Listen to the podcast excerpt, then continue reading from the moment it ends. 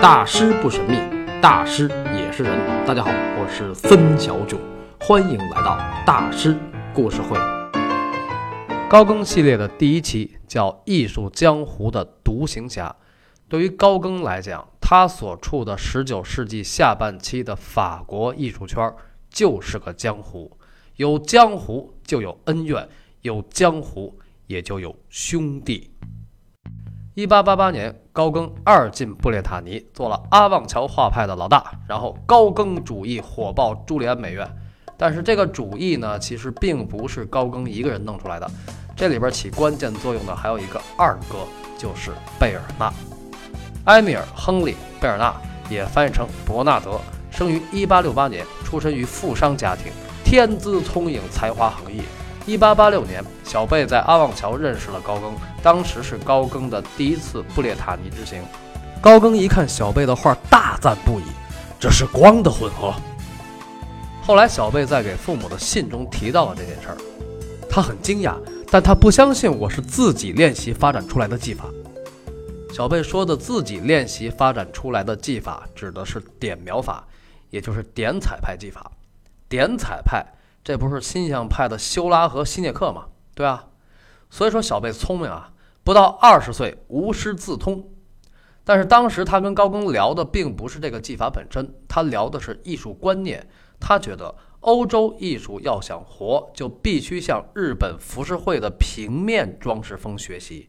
这个观点与高更不谋而合，直接拿当时法国画坛的老大印象派开刀。高更当时觉得印象派是自然主义，就是完全客观的再现，没有一点主观的态度和想法。高更觉得他们就是照抄。自然主义有一个特点，就是一定要以科学理论为依据，而且也一定要用科学实验的方法来表现。印象派不就那样吗？以太阳光谱为依据，然后莫奈就不停地画草垛，上午十点的草垛，中午十二点的草垛，下午两点的，下午四点半的。高更觉得你们这是理科生思维啊啊，这哪是艺术啊？艺术是什么？艺术应该是文科生思维，艺术应该是文学、音乐、哲学、神学、神秘学。总之，艺术要表现的不应该是他是个啥啥啥，而是我认为他是个啥啥啥，我想怎么画就怎么画，不然画画还有什么乐趣啊？还有什么价值啊？还有什么自由啊？哎呀！高更大师一生都是不自由，勿宁死啊！没有什么能够阻挡你的自由的向往，天马行空的生不过话说回来啊，印象派当然是有价值的，但是艺术家都是偏执的，越大师越偏执。其实当时不止高更一个人这么想，还有梵高和塞尚，他们都觉得绘画不能再沿着西方那条路走下去，就是在追求三维空间焦点透视的那个路数，因为照相机已经普遍应用了嘛。印象派对于古典绘画虽然是解放了色彩，但还是局限在三维空间和焦点透视里，所以梵高、高更和塞尚都陆续的离开了印象派。一八八六年，高更在阿旺桥听小贝这么一聊，他觉得，哎。这小孩说的很靠谱啊！我一直琢磨这事儿了，但是一直没有理清头绪。这小孩年纪轻轻，一下就想到了，牛，神童。高更比贝尔纳大二十岁，小贝到底说了什么让高更大师惊叹不已呢？贝尔纳说：“我认为绘画应该是装饰性的，为了揭示形象的本质，我们应该是形象简化。”我希望找到一种艺术形式，它极度简约，但可以通向一切。一八八六年，贝尔纳才十八岁，十八岁就有艺术思想了啊！在当时，他的这番话引导了高更，使高更豁然开朗，渐入佳境。两年之后，画出了著名的《布道后的幻象》。《布道后的幻象》标志着高更大师的艺术风格正式确立，所以。贝尔纳对高更的影响是很大的，他也是高更大师生命中的一个贵人。贝尔纳是绝对的早慧型天才，为什么是早慧型呢？因为他的艺术黄金期是在十八到二十九岁之间，其实就是阿旺桥画派和纳比派火的那段时间。进入二十世纪后，贝尔纳回归了古典艺术，这是为什么呢？这是因为一个人，这个人就是被大家久久怀念、久久热爱的梵高大师。一八八七年七月，小贝在巴黎认识了梵高，二人一见如故。梵高去世以后，贝尔纳成为梵高大师的第一推广人。梵高日记也叫梵高书信，最先问世的就是贝尔纳和梵高的通信。最开始是在一个杂志上刊登发表的，后来贝尔纳出版了两个人通信的全本。一九一四年，贝尔纳和乔安娜一起编辑出版了一个三卷本《梵高致弟弟的信》，这是史上第一部梵高最全一手资料。这就是生命挚友啊！生命挚友的相互影响是巨大的。贝尔纳把梵高大师带进了公众的视野，梵高也严重地影响了贝尔纳的艺术生命。贝尔纳在年轻时代是先锋艺术家，但是梵高去世之后，他的兴趣转向了宗教，画了很多宗教题材的作品。这就是受梵高的影响。梵高生命中最重要的其实是他的信仰。贝尔纳在晚年又画了大量的偏写实风格的肖像画，这在当时就不属于新艺术了啊。一九四一年，贝尔纳去世，享年七十三岁。哎，正好在坎儿上。这就是贝尔纳的一生。所以呢，太早的聪明其实是有点亏啊。艺术应该是厚积薄发才好。但是在一八八六年的欧洲，贝尔纳是第一个明确提出艺术要极简的人。一八八七年，在认识梵高之前，贝尔纳在三月份专程去拜访了点彩派领袖希涅克。希涅克跟贝尔纳是一代人，他比贝尔纳大五岁，他是当时巴黎美术界的领袖。因为1886年印象派办完最后一次画展就解散了，所以新印象派开始火爆。小贝在希涅克的画室看了半天之后，心里踏实了。嗯，岁数差不多，但是咱想到的。人家都已经干完了，行吧？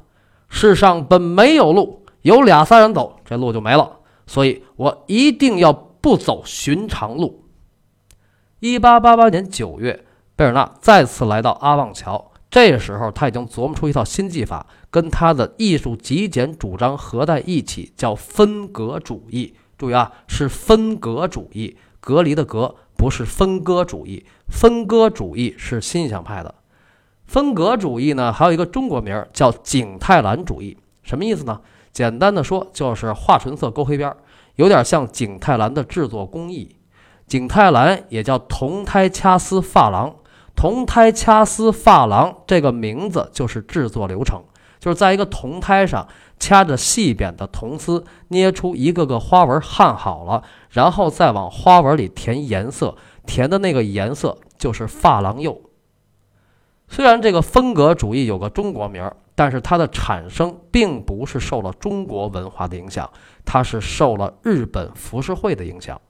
我在梵高系列里讲过，1867年浮世绘引爆巴黎世博会，到了1888年，包括浮世绘在内的日本艺术在欧洲特别特别火。所以贝尔纳就一直琢磨怎么把日本浮世绘跟欧洲油画结合起来。他跟高更聊的就是这个，让高更受益匪浅。最后还聊出了一个阿旺桥画派。其实他跟梵高聊的也是这个。梵高研究浮世绘就是受了贝尔纳的启发。所以呢，你看小贝有多牛啊！年纪轻轻的影响一个画派俩大师，这绝对是个人物啊！贝尔纳当然是个人物。他也绝不仅仅是出身富家、天资聪颖、才华横溢。除了这些，他还敢想敢干，人脉甚广，而且还帅。那这个啊，这是个何等的人物呢？这就是少年得志，英雄盖世。贝尔纳真正想做的是艺术领袖，找高更成立阿旺桥画派，那叫借势。高更的范儿多大呀，对吧？哎，所以这个事儿也就来了。风格主义是贝尔纳的专利，但是后来跟高更一融合，阿旺桥画派的主义是综合主义，而且被朱利安美院的学生一忽悠，就都成了高更的了。你说这事儿闹的啊？哎，谁让人家是老大呢？对吧？当时朱利安美院的那帮大学生想的就是大海行情靠舵手，一心只跟高更走。这个一个组织刚起来的时候，肯定是无比团结加亲密无间的。况且还是一帮艺术家，肯定比一般人更加的热火朝天，更加的亲如兄弟。年轻人嘛，在一块不就是嗨嘛？但是可能谁也没有想到，在这个大哥和二哥之间，已经埋下了一个隐患。为什么呢？文化人要想发大财，要有名儿和知识产权，这两样开始不说清楚，闹掰了是迟早的事儿，因为他们俩都想做领袖嘛。贝尔纳和高更后来确实是闹掰了，而且后果持续数年，这个回头细聊。阿旺桥画派不到两个月就散了，其实就解散了。为什么呢？因为大学生得返校。一八八八年十月。塞吕西耶他们几个朱利安美院的大学生回了巴黎，贝尔纳也跟着他们一块儿走了。结果就剩高更一个人在阿旺桥了。高更就开始抓狂，这事儿咋弄呢？啊，不能糗在这儿啊，得想个辙。怎么了呀？他手里没钱了。高更就在那想，咋弄呢？啊，要不我去找文森特，他不是一直在邀请我吗？哎，所以他就去了阿尔勒。然后跟梵高住了两个月，梵高就戈尔了，然后高更就回巴黎了。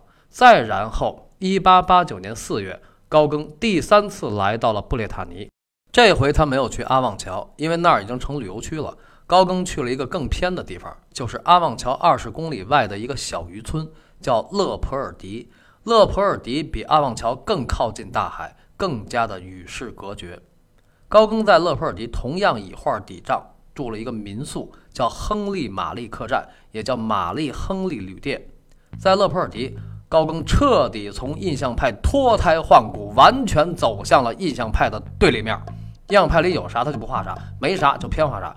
比如印象派里有光影暗部，高更不画；印象派里没有清晰的边缘线，高更画的边缘线倍儿清楚。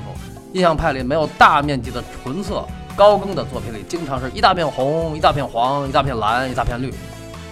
在勒普尔迪呢，高更依然是文青群体中的领袖人物。每天晚上，他们都在一个小酒馆聚会，聊诗和远方。高更是主持人。在勒普尔迪，高更画了一幅比较著名的作品，叫《美丽的安琪拉》，画的是他在阿旺桥的房东萨特夫人。一八八九年，高更在勒普尔迪没待多长时间，也就一两个月。到了夏天，他就回巴黎找贝尔纳去了。找贝尔纳干嘛呢？去看巴黎世博会，巴黎又办世博会了啊！对，法国这办会有瘾，高更和贝尔纳心情大好，同逛世博会。但是他们俩那隐患也就快爆发了，所以大戏要开场了啊！下期大师故事会，孙小囧继续为您讲述高更大师的艺术人生，兄弟恩仇记的下集。